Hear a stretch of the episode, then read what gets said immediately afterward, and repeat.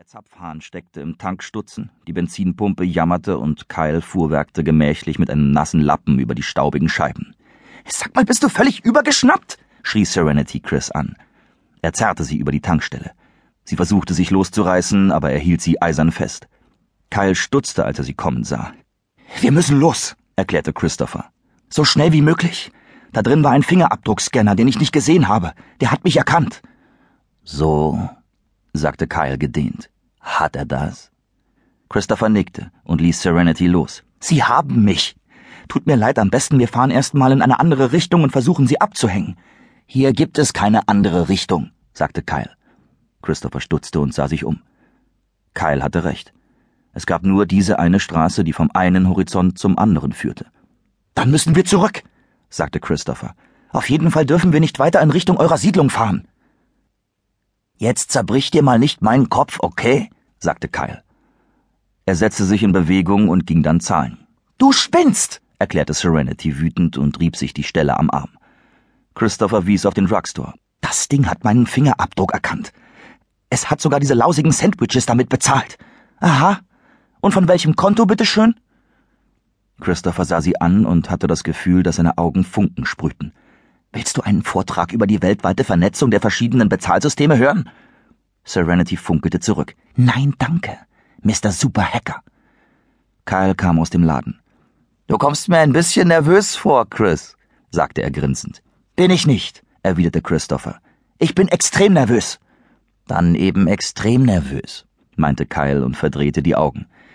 Also los, steigt ein, wir fahren. Das ließ Christopher sich nicht zweimal sagen.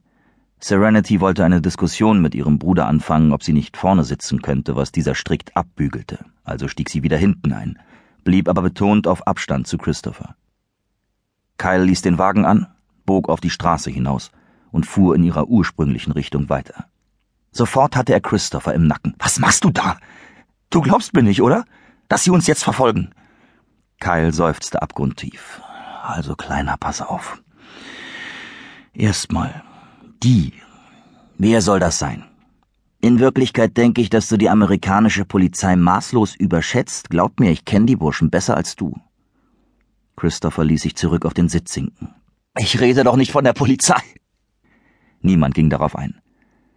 Was hatte Kyle noch über die Besiedlungsdichte dieses Teils von Nevada gesagt?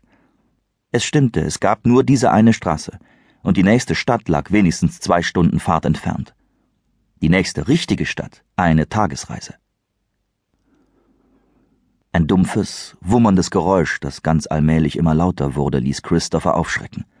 Kyle? rief Serenity. Ich glaub, der Motor spinnt wieder. Das ist nicht der Motor, rief Kyle zurück. Das kommt von woanders. Von draußen. Christopher hatte sich schon umgedreht und blickte in die Richtung, aus der sie gekommen waren. Da, noch ganz weit weg, am Horizont dunkle Punkte. Zwei, drei, vier. Dunkle Punkte am Himmel, die rasch näher kamen und die die Quelle des Geräuschs waren. Hubschrauber, sagte er. Jeden Tag in den letzten Wochen hatte er mit einem Moment wie diesem gerechnet, hatte sich davor gefürchtet, hatte alles getan, um ihn zu vermeiden. Er hatte erwartet, dass ihn die Angst in dem Augenblick, in dem es geschah, überwältigen würde.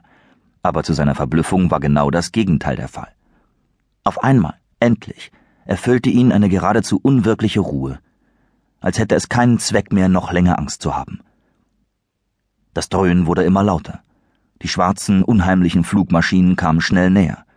Sie waren gerade an einer Stelle, an der eine kaum erkennbare Schotterpiste quer zur asphaltierten Straße in das hügelige Wüstenland abging. Kyle riss das Steuer herum und gab Gas, jagte den Wagen mit voller Kraft über Geröll und Schlaglöcher quer zu ihrer bisherigen Richtung davon auf die Hügel zu.